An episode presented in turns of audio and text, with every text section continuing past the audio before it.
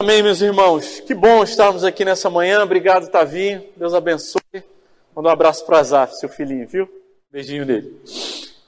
Meus irmãos, quando a igreja se reúne e ela aparentemente tem menos pessoas, a gente fica com a sensação: a igreja está vazia hoje.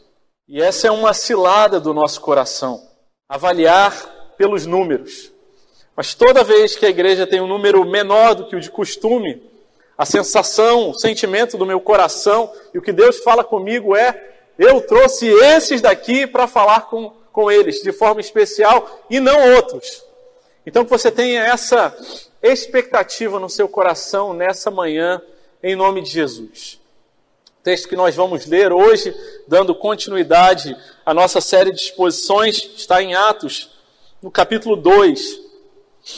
Eu quero convidar você a abrir para lermos a respeito desse evento que impactou de tal maneira a história da humanidade, a, história da igreja, e que até hoje nós ah, experimentamos dos resultados desse dia.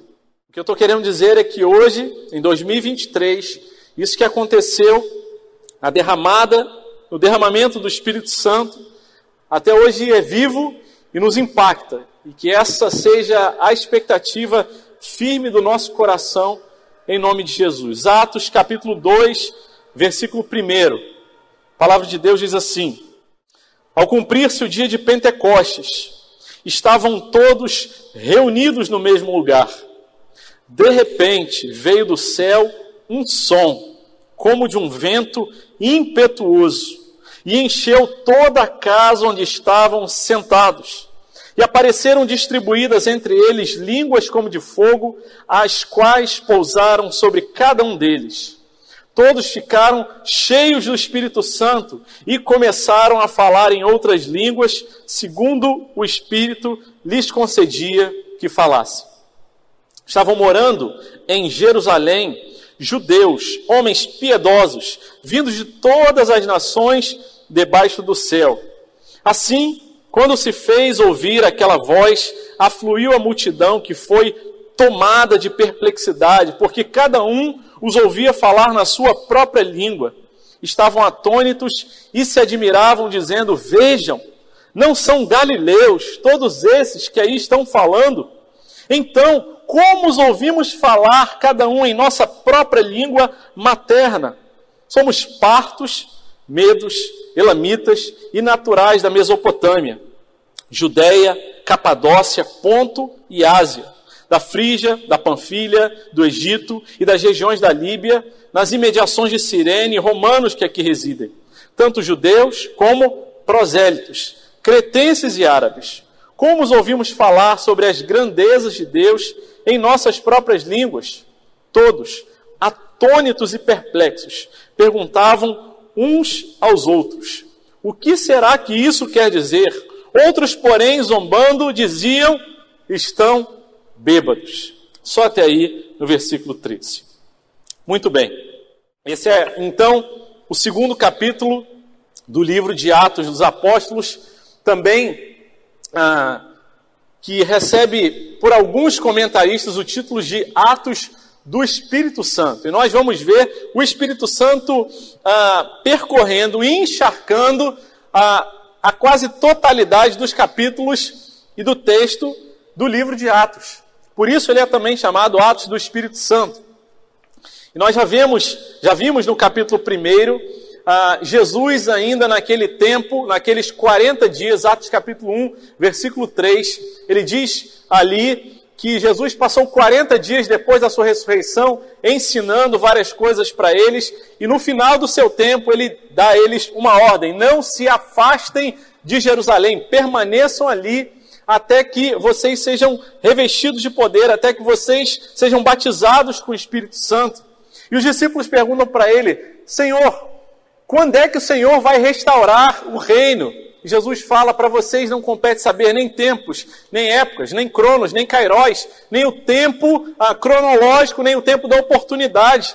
Mas vocês vão receber poder, Jesus insiste, vai ser derramado sobre vocês o Espírito Santo. E então Jesus é elevado às alturas E ali, sendo ele elevado às alturas, eles ficam olhando e dois varões de branco aparecem e dizem para eles: Olha, esse que subiu às alturas, ele voltará da mesma forma como ele foi elevado aos céus. Então os discípulos obedecem ao Senhor Jesus, voltam ali para Jerusalém e eles estão reunidos no cenáculo. E então eles oram ao Senhor, eles buscam direção de Deus e Deus levanta ali no meio deles Pedro para dizer: vocês precisam escolher um outro ah, para compor o colégio apostólico. E eles oram e buscam a Deus, e então eles escolhem Matias. E eles permanecem ali naquele lugar. E passaram-se então 40 dias até a ascensão de Jesus, e passaram-se depois mais 10 dias até ah, entre o versículo 26 e o versículo 1. Como é que nós sabemos que passaram 10 dias? Jesus esteve 40 dias com eles, depois da festa da Páscoa, e a festa de Pentecostes era celebrada 50 dias depois. Então, 40 mais 10 dá 50 dias. Eles esperaram 10 dias. Eles não tinham ah, uma informação a partir de Jesus de quanto tempo seria cumprida a promessa do derramamento do Espírito Santo, mas foram 10 dias. E então o texto começa dizendo: ao cumprir-se o dia de Pentecoste. O dia de Pentecoste era o dia em que eles festejavam, celebravam ali a festa das, da colheita. Isso está registrado em Deuteronômio 16 e em Levítico 23. Era o tempo em que o povo se reunia em Jerusalém, viam judeus da, da diáspora, aqueles judeus que não moravam ali, mas eles se reuniam ali e agradeciam a Deus pela colheita. 50 dias depois do início da colheita, que acabava juntando com o dia ali ah, da Páscoa também. E é por isso o dia de Pentecostes, 50 dias né, era o, o dia da, celebra, da, celebração e da gratidão a Deus pela colheita. E diz ali que ao cumprir-se o dia de Pentecostes, ao chegar naquele dia, e a, a expressão cumprir-se aqui é importante, porque ela tem o sentido de ao se encher o tempo. A expressão original fala sobre isso como um relógio de areia ampulheta, em que o tempo ele vai caindo da parte de cima para a parte de baixo, e quando se cumpre o tempo, ao se encher o tempo, o tempo oportuno de Deus, no dia de Pentecostes, eles estavam ali reunidos e alguma coisa acontece. Esse é um primeiro sentido que nós precisamos olhar para esse texto. Esse texto fala de um enchimento, de um derramar do tempo de Deus. Logo ali à frente, diz a palavra do Senhor que todos ficaram cheios do Espírito Santo, eles ficaram tomados de perplexidade. Esse é um, um, um entendimento e uma. A, um tema desse texto que fala para gente, quando o Espírito Santo vem, ele enche a igreja. E aqui o derramar do Espírito Santo mostra não apenas um Espírito Santo que já existia e que já atuava no Antigo Testamento, mas que estava muito mais ao lado ou sobre aqueles que eram ah, dirigidos pelo Espírito Santo, e agora ele é o Espírito quem vem encher e morar dentro dos discípulos. Vem encher e fazer transbordar. O vento que encheu aquela casa, o som, encheu toda a casa. E essa é uma ideia. O Espírito Santo vem nos encher. Lá em Efésios, nós lemos o apóstolo Paulo dizendo: Olha, não se embriaguem com vinho, mas deixem-se ser cheios do Espírito Santo. E esse mesmo enchimento que nós lemos aqui é o enchimento que nós temos de satisfazer a nossa alma e de nos fazer transbordar. E aquilo aconteceu no dia que havia sido determinado pelo Senhor Jesus, ao cumprir-se o dia de Pentecostes, no tempo dele. Deus é soberano sobre todas as coisas e também sobre o tempo. O tema do tempo era um tema já que angustiava o coração daqueles discípulos. Desde lá em Mateus, quando Jesus fala dos últimos dias, eles perguntam: Mas quando é que essas coisas vão acontecer? E Jesus fala: Calma, permaneçam, permaneçam, aguardem e até que cumpre-se o tempo do dia. O Senhor é soberano sobre o tempo na minha e na sua vida. Então, confie, descanse nessa certeza. E o texto diz, ainda no versículo 1, que eles estavam todos reunidos. E eis aqui o grande milagre, o primeiro grande milagre. O povo de Deus estava reunido. O Senhor os reuniu ali naquele lugar. Meus irmãos, nós temos orado para que o Senhor continue a reunir, mas muitas vezes E nós vamos ter no sábado que vem uma reunião de líderes de ministério, e esse é um assunto que a gente pode compartilhar e concordar entre a gente, como é difícil a gente reunir o povo de Deus, marcar para a gente conseguir estar junto. E a gente tenta fazer uma reunião e parece que sempre tem outra, outra a, a demanda, outra agenda, outra prioridade. Mas quando Deus age, Ele mesmo reúne o seu povo e ali Ele reuniu aquele povo. Eles já estavam reunidos e permaneceram reunidos pela graça de Deus. Eles permaneceram em Jerusalém em oração, escolhendo ali um outro apóstolo, eles permanecem ali reunidos, porque Deus, nesse mover, reúne o seu povo. E então, eles reunidos ali, diz ah, no versículo 2, a segunda expressão que fala sobre tempo. Se cumpriu-se o tempo no versículo 1, no versículo 2, ele traz a expressão de de repente. Na nossa visão humana foi de repente, mas na visão de Deus foi no tempo em que se cumpriu o propósito e o planejamento dele. E assim acontece na nossa vida. Nós perseveramos, permanecemos, aguardamos, mas de repente, na nossa visão humana, o coração se abre. A mente dura e fechada, de repente ela é quebrantada pelo Senhor, de repente e continuem crendo e descansando, que ainda que para a gente seja de repente para o Senhor, jamais será de repente. Há um planejamento, intenção e um cuidar de Deus. E nada do que acontece na nossa vida é aleatória. E ainda que tenha escrito aqui, de repente, era essa uma visão humana, e é um registro de Lucas ali. De repente. E diz a palavra de Deus que de repente, então, veio. De repente, veio do céu um som, como de um vento forte, impetuoso. Não veio um vento, diz a palavra de Deus, não é difícil da gente ler e interpretar, veio um som. E o som era semelhante, parecido como um vento forte, impetuoso. E desse vento veio um som, e esse som encheu toda a casa.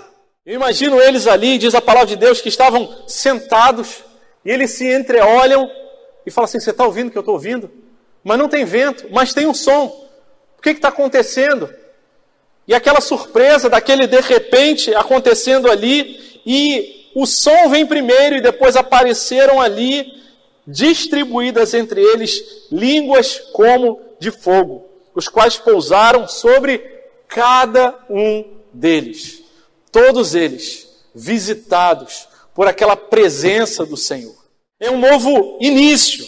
A história da igreja começando e sendo carimbada, energizada. A presença e o poder do Espírito Santo ali. E não é difícil a gente olhar para esse texto, para esses elementos e cada um dos termos e olharmos para o começo de todas as coisas em Gênesis, no capítulo 1. A terra estava sem forma e vazia. Mas o Espírito de Deus, ele se movia sobre a face das águas. Havia caos, não havia ordem, mas o Espírito Santo, ele estava ali se movendo e ele passa a encher com um som que sai da boca de Deus quando ele diz: haja luz. E quando a gente olha para cá, de repente a luz, a fogo, e o fogo que aquece, que purifica, que ilumina, enche aquela sala, aquele lugar onde eles estavam reunidos, sentados. E de repente eles são visitados por aquela presença. É um novo começo, é a história da igreja começando, cheia da manifestação do Espírito de Deus. E essa manifestação é inaugurada ali. O Espírito, então, diz a palavra de Deus que todos ficaram cheios do Espírito Santo. Eles ficaram cheios do Espírito Santo. Passou a morar dentro deles. E os resultados, nós vamos olhar para esse texto e ter a expectativa para a nossa própria vida. Porque se você é crente, você já tem o Espírito Santo. Você não pode ser crente se você não tiver o Espírito Santo.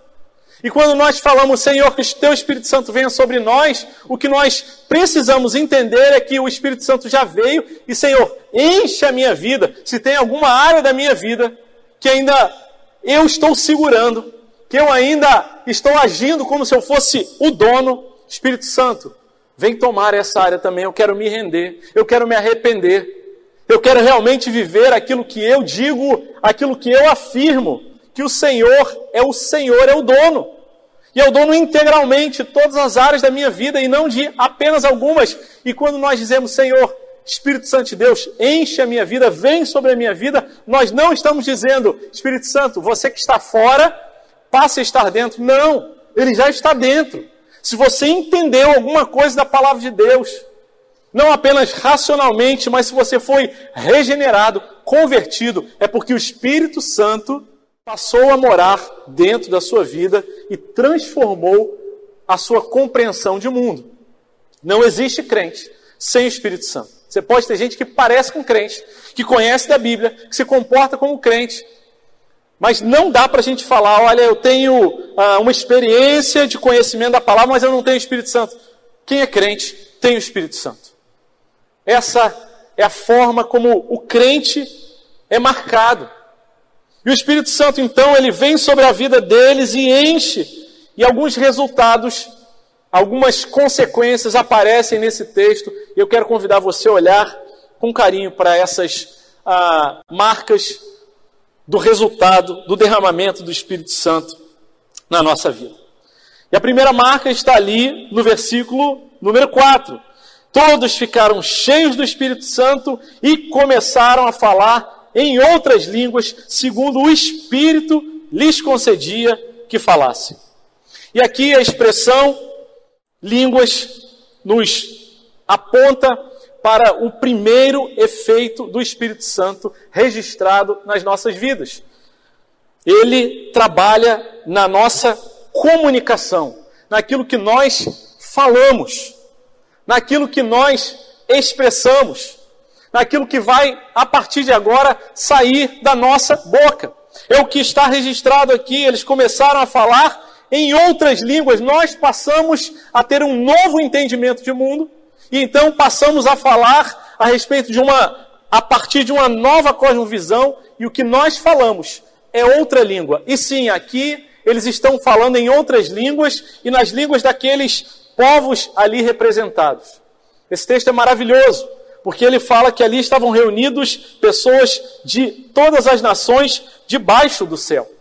E quando nós pegamos a lista desses ah, locais aqui, nós vamos fazendo no mapa o registro de povos que estavam a leste, a oeste, a norte, a sul, e numa, num grande guarda-chuva que é aberto ali, tem representantes de todos os povos, e aqueles que estavam ali reunidos, eles passam a falar em outras línguas que poderiam ser entendidas. Nós vamos, e nós já lemos isso, e vamos nos focar daqui a pouco nesse importante detalhe. Não eram línguas estranhas, mas eram línguas que poderiam ser compreendidas por pessoas de outros lugares. O Espírito Santo os encheu e começou a transformar e a atuar na comunicação e na fala deles, a ponto de que o que eles falavam podia ser entendido. O Espírito Santo, ele atua na nossa vida e a gente começa a falar coisas diferentes, porque nós começamos a falar a partir de um coração que foi mudado por Deus um coração que foi regenerado. O Senhor Jesus, falando com os fariseus ali, eles ah, querendo defender algumas interpretações da Bíblia em Mateus 12, 33, Jesus fala: tomem a árvore boa e o seu fruto será bom, e tornem a árvore má e o seu fruto será mau. Pelo fruto você conhece a árvore. Se a árvore é boa, o que ela vai emitir vai ser coisa boa. Se a árvore é má, o fruto que ela vai produzir vai ser um fruto mau. E ele traz uma palavra dura e fala: raça de víboras. Como é que vocês podem falar coisas boas sendo maus? A boca fala do que o coração está cheio. E o coração daqueles discípulos ali reunidos é visitado e transformado pelo Espírito Santo, tal qual o nosso coração, quando é visitado e é regenerado, ele passa a produzir coisas novas. E se nós continuamos falando coisas ruins que desagradam a Deus, precisamos, com temor e tremor, nos aquietar diante do Senhor e falar: Senhor, a minha boca tem dado espaço para Satanás agir, para o diabo me usar. Senhor, eu entendi a Sua palavra, eu sei que eu sou nascido de novo. Teu Espírito Santo mora dentro de mim. Senhor, que o Senhor produza esse efeito na minha vida, a falar coisas novas. Assim como o Senhor fez com aqueles discípulos. E cada um deles recebeu ali a visitação do Espírito Santo, todos ficaram cheios do Espírito Santo, e eles falavam segundo o Espírito concedia que ele falasse. A impressão que dá é que cada um falava em uma língua diferente que podia ser entendido por outras pessoas que estavam ali. E eles falavam sobre as grandezas de Deus. Em Efésios 5,18, quando o apóstolo Paulo fala: Não se embriaguem com vinho, mas deixem ser cheios pelo Espírito Santo de Deus, ele segue dizendo: falando entre vocês. Ele está conectando a ideia de ser cheio com falar. A nossa fala é modificada, transformada. Falando entre vocês com salmos, hinos e cânticos espirituais, cantando e louvando com o coração ao Senhor, dando sempre graças a Deus por tudo. O Espírito Santo ele produz mudança no nosso falar. Porque aquilo que a gente fala vai apontar para aquilo que a gente tem dentro do nosso coração. E o que que eu tenho falado? O que que tem saído da minha boca? Murmuração, ingratidão, maledicência, fofoca, mentira, incredulidade. E quando o Espírito Santo vem, ele nos aponta e nos transforma.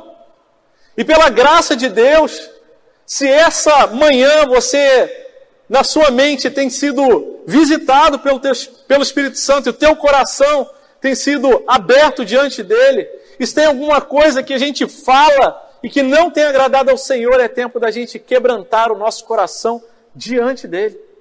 Aqueles discípulos são visitados e passam a falar das grandezas de Deus. Eles passam a falar em outras línguas. E o Senhor, Ele trabalha na nossa comunicação, naquilo que nós falamos, naquilo que nós emitimos. Você já teve a experiência de ter pessoas do nosso convívio que quando a gente, a gente até gosta daquela pessoa, a gente quer bem a ela, mas quando a gente se aproxima dela, o falar dela parece que envenena a gente, é tóxico, desanima a gente, parece que põe a gente para baixo, traz morte naquilo que ela fala, fala assim, ah, eu não gosto de estar com essa pessoa não, ela está sempre falando mal dos outros, ela está sempre reclamando da vida, nada para ela está bom, ela nunca tem uma palavra de gratidão a Deus, ela nunca fala das grandezas de Deus. Você conhece alguém assim? Você já foi assim em alguma área da sua vida, você tem sido assim. O Senhor, quando ministra na nossa vida, transforma o nosso falar e muda aquilo que nós emitimos com a nossa boca. As nossas palavras são marcadas. Carta de Tiago, no capítulo 3, vai se dedicar de forma muito especial a falar sobre a língua, aquilo que nós falamos. No versículo 11 ele diz: Será que pode jorrar da mesma fonte doce e amargo? E o falar, e o não falar, e o desprezar também precisa ser atentado. Precisamos ter uh, cuidado com o que falamos ou com o que deixamos de falar. E se de alguma forma nós não temos tido sabedoria no falar, nós precisamos nos render diante de Deus. Se temos falado demais, ser uma pessoa que domina a conversa e que não sabe o tempo também de calar, porque a comunicação também envolve o falar e o saber não falar. Que o Espírito Santo nos visite no nosso falar. Que as nossas palavras sejam doces, sejam medicina para a alma, sejam cura. Que o Senhor, assim como usou aqueles discípulos para falar em outras línguas, possamos ter essa noção clara.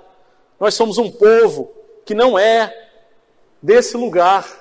A nossa cidadania não é aqui, a nossa cultura não é daqui, portanto, também a nossa língua não é desse mundo.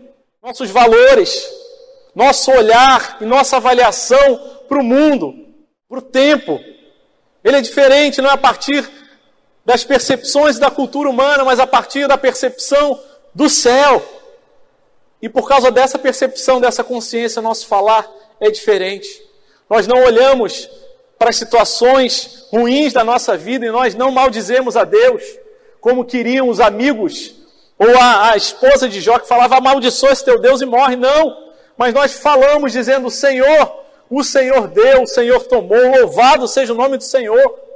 Senhor, eu quero com a minha boca glorificar o Senhor, porque o Senhor, com o teu Espírito Santo, já tem trabalhado no meu coração e na minha mente para que eu fale sobre as tuas grandezas e aqueles que estão ao meu redor possam ouvir e entender. A palavra do Senhor diz no versículo 5, aqui do capítulo 2 de Atos: Eles estavam ali morando em Jerusalém, judeus, homens piedosos, vindos de todas as nações debaixo do céu. Versículo 9 até o versículo 11, há uma lista aqui de mais de 15 locais de origem daquelas pessoas que falavam a língua falada ali em Jerusalém, mas falavam também outras línguas do lugar onde eles vinham, era a língua materna deles. Mas aquelas pessoas ali reunidas estavam morando, ainda que temporariamente, naquele lugar, porque vieram para aquela festa, estavam ali reunidos. Porque essa é a segunda coisa que nós queremos destacar, o segundo ponto a destacar nessa manhã dos, do, dos resultados do derramamento do Espírito Santo. Quando o Espírito Santo é derramado, Deus atrai e ajunta para ele os eleitos de diferentes origens e culturas. O versículo 5 ele resume todas as nações debaixo do céu. O Espírito Santo, ao ser derramado, ele imprime no povo de Deus uma característica diferente. Antes, o povo de Deus era o povo judeu, aquele que primeiro recebeu a revelação, mas ao ser derramado o Espírito Santo de Deus, povos, tribos, línguas, nações diferentes são reunidas pelo Senhor. Havia ali representantes daqueles povos, daquelas nações debaixo do céu, de todas as nações. E esse é o segundo efeito, resultado do derramamento do Espírito Santo. Ele ajunta gente de diferentes origens e culturas. A igreja é esse, esse ajuntamento de gente diferente. Não é um clube de afinidades, onde a gente tem aqui gente que sempre pensa sobre todos os assuntos iguais. Não. A igreja é um lugar que tem gente que vota na esquerda e tem gente que vota na direita. Tem gente que tem uma condição financeira melhor e tem uma condição financeira mais humilde. Tem gente que tem um histórico de vida de mais oportunidades e outras de mais lutas e dificuldades. Tem gente que tem ah, oportunidades de mais estudo e gente que tem bem pouca oportunidade. Tem gente que tem jeito mais extrovertido e gente que tem jeito mais calmo. Tem gente que vem de uma cultura familiar, de um histórico familiar, de famílias bem estruturadas, bem organizadas, onde você foi criado com amor, com carinho, mas tem gente que vem de famílias completamente desestruturadas. Gente que foi abandonado, gente que foi acolhido. Esse é o segundo milagre que nós vemos aqui do resultado do derramamento do Espírito Santo. E meus irmãos, esse é o lugar que Deus definiu e decidiu a igreja para juntar gente de diferentes origens e culturas. E que se não fosse pela ação do Espírito Santo de Deus, não dariam conta de permanecer unidos. Isso não significa que é fácil. Isso não significa que a gente vai se entender sempre, mas significa dizer que a gente está atento e que o Espírito Santo que trabalha na nossa fala vai ajudar a gente a começar a se entender. Então não pense que na igreja as pessoas vão sempre pensar sobre todos os assuntos iguais de você. A gente vai ter gente discordando, mas daquilo que é essencial a respeito da nossa fé, aquilo que está acima de nós, aquilo que é mais importante do que cada um de nós separadamente, o Evangelho de Deus, isso é o que nos reúne, isso é o que nos ajunta. Pastor Ronaldo Lidório, ele diz que o Evangelho, na cultura, ele é supracultural. Ele está acima das culturas, ele define a cultura, mas ele é também multicultural e transcultural, porque tem gente de várias culturas trans, é, é, nessa transculturalidade, transmitindo e recebendo percepções diferentes a respeito do reino de Deus. Isso é tão lindo, porque dependendo do povo de onde você vem, você vai perceber as realidades do Evangelho com um brilho diferente, você vai poder explicar e compartilhar isso de uma forma tão bonita para outros que não percebem. A gente experimentava isso de forma muito linda lá em São Gabriel da Cachoeira. 23 povos ali reunidos. Uma verdadeira ah, Babel no nosso país. Um dos maiores ajuntamentos linguísticos de línguas diferentes do mundo. E quando a gente vê ali povos diferentes que têm sido alcançados pelo Senhor, e cada um louvando a Deus na sua própria língua, e entendendo de forma bonita e profunda algum aspecto do Evangelho que às vezes a gente tinha deixado passar por conta da minha origem cultural, falo, Senhor, louvado seja o teu nome. É também para isso que o Senhor ajunta, para que, convivendo com pessoas diferentes, a gente possa desfrutar de forma mais profunda ainda da multiforme graça de Deus. É um desafio, diria, impossível de ser realizado sem o Espírito Santo, conviver com tanta gente diferente. Mas os resultados do Espírito Santo sendo derramado na vida da igreja apontam para a reunião e o ajuntamento de gente diferente. Num prenúncio daquilo que nós, nos últimos dias, experimentaremos, quando, diante do Cordeiro, conforme registrado e revelado no livro de Apocalipse, no capítulo 7. Diz ali o apóstolo João: depois dessas coisas eu vi, e eis grande multidão que ninguém podia contar, de todas as nações, tribos, povos e línguas, em pé diante do trono e diante do cordeiro, vestidos de vestes brancas, com ramos de palmeiras nas mãos, e clamavam com voz forte, dizendo: Ao nosso Deus que está sentado no trono e ao cordeiro, pertence a salvação o resultado do derramamento do Espírito Santo é que pessoas de origens diferentes são reunidas em um só povo. Características diferentes, línguas diferentes, costumes diferentes, mas é o Senhor quem reuniu. Então, meus irmãos, tem gente do convívio seu na igreja que é diferente de você. A gente tem duas alternativas. Ou eu vou ficar com raiva e vou querer mudar a pessoa, vou querer que a pessoa seja transformada ali, porque ele tem um jeito que eu não gosto. E se for pecado, tem que mudar mesmo.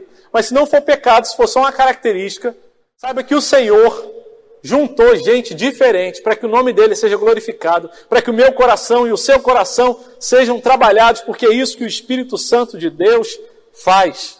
Nos dá um novo falar e nos dá um novo ajuntar gente diferente para conviver com a gente, para que o nome do Senhor seja engrandecido e glorificado.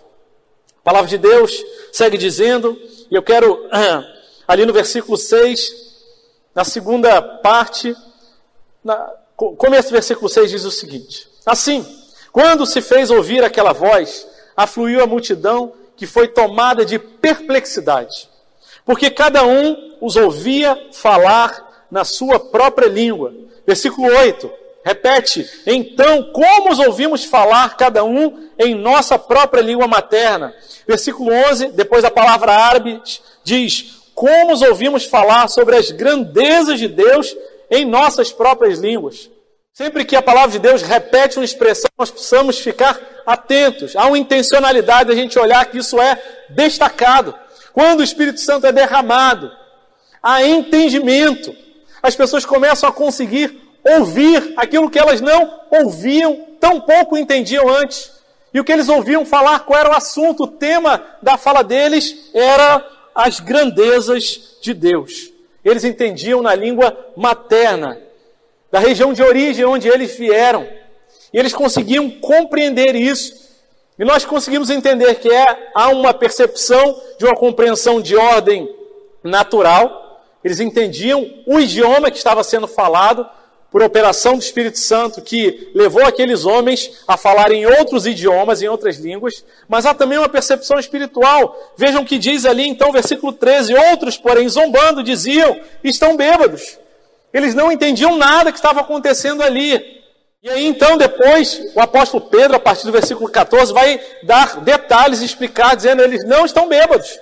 Mas o que está acontecendo é a promessa, o cumprimento da promessa de que nos últimos dias, no tempo da igreja, no tempo em que o Espírito Santo será derramado, Eles realmente falarão em outras línguas, o evangelho será espalhado. E meus irmãos, nós celebramos recentemente o dia da reforma.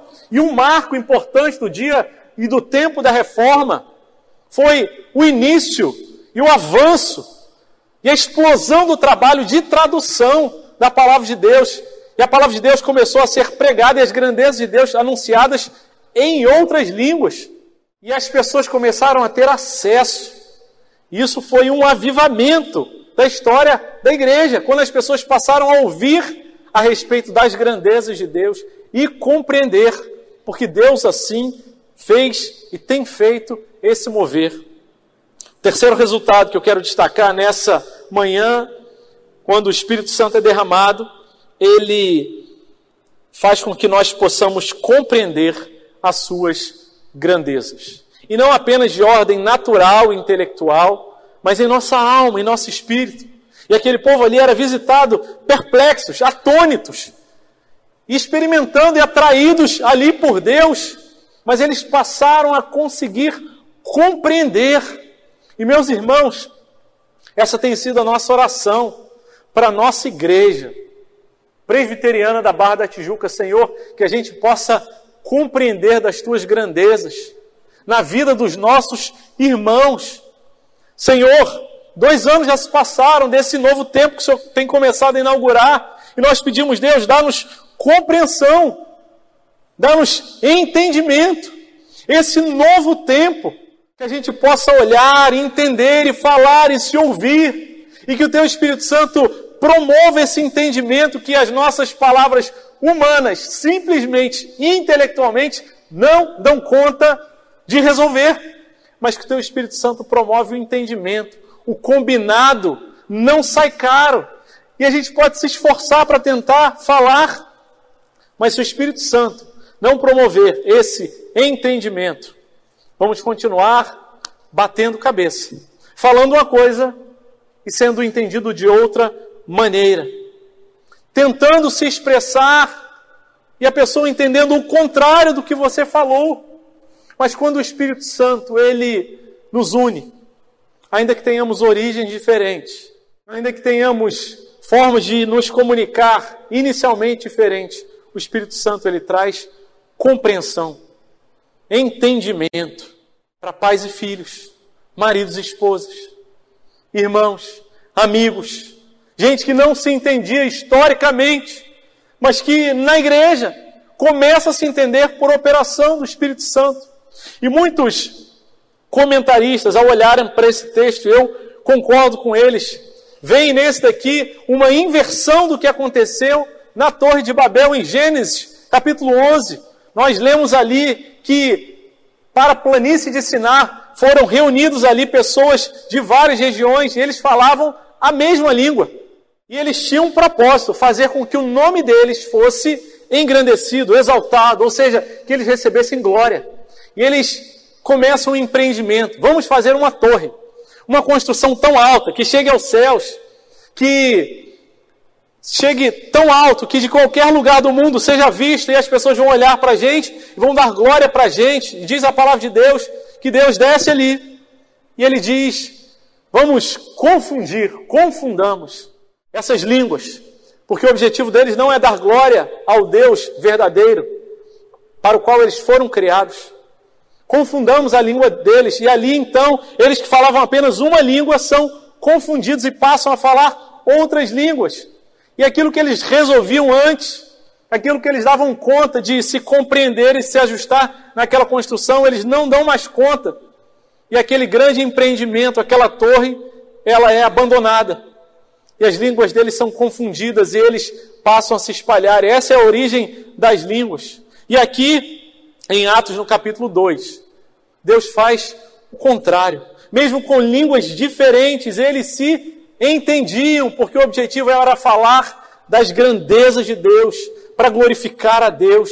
E a minha oração é que a nossa igreja, com gente diferente, com origem diferente, essa igreja presbiteriana da Barra da Tijuca, que é um, uma ponte, um refúgio, que acolhe gente diferente, seja esse lugar onde as grandezas de Deus sejam exaltadas, proclamadas, onde o Senhor nos dê entendimento. E assim como nós vamos ler, e a ideia de estarem reunidos e estarem em compreensão uns aos outros e seguirem unanimidade, juntos, reunidos, é uma marca do livro de Atos. As pessoas viam aquela comunidade ali começando e falaram: Eu quero fazer parte disso também. Porque esse povo daqui, eles têm um só coração, uma só mente. Eles querem falar a respeito de Deus e não das coisas passageiras, transitórias, das picuinhas do dia a dia. Eles se entendem porque eles não olham prioritariamente para os problemas do agora, mas eles olham para as grandezas de Deus. E a nossa oração é que a nossa igreja, as nossas vidas, as nossas famílias sejam visitadas por isso. E se tem gente que eu preciso falar e procurar e pedir perdão e me entender com essa pessoa, Espírito Santo de Deus continua agindo como eu sei que o Senhor já tem feito. Desde o ano passado a gente tem escutado testemunho de gente. Tinha tempo que eu não falava com essa pessoa, mas Deus me pegou assim e juntou os dois. De repente, no tempo dele, a gente se entendeu. Talvez se tenha gente ainda que a gente não se entende. Uma conversa que saiu atravessada lá atrás, que machucou meu coração. Alguém que estava ferido, que está igual gato escaldado, que a qualquer movimento diferente machuca os outros, porque gente ah, machucada tem a tendência a machucar os outros, que o Espírito Santo venha nos purificar, nos iluminar, aquecer o nosso coração e promover esse entendimento, essa compreensão do agir de Deus, das grandezas de Deus na vida uns dos outros. Assim começa a igreja. Isso que está aqui registrado aponta para a gente. Esse é o DNA missionário, gente diferente, esse é o DNA de compreensão e de entendimento, não porque sejam idênticos, iguais, mas porque tem um propósito maior do que todos eles. Anunciar as grandezas de Deus. Que o Senhor nos visite, que o Senhor traga compreensão para as nossas casas, oportunidade para reconciliação, para que o nosso ego, nosso orgulho seja deixado de lado, para que o nosso pecado seja confessado a Deus e, se necessário, ao nosso irmão, para que o Senhor e somente Ele seja glorificado na nossa vida. E que todos os que convivem com a gente, que estão ao nosso redor, sejam atraídos por esse som que vem do céu e que enche as nossas vidas. Em nome de Jesus.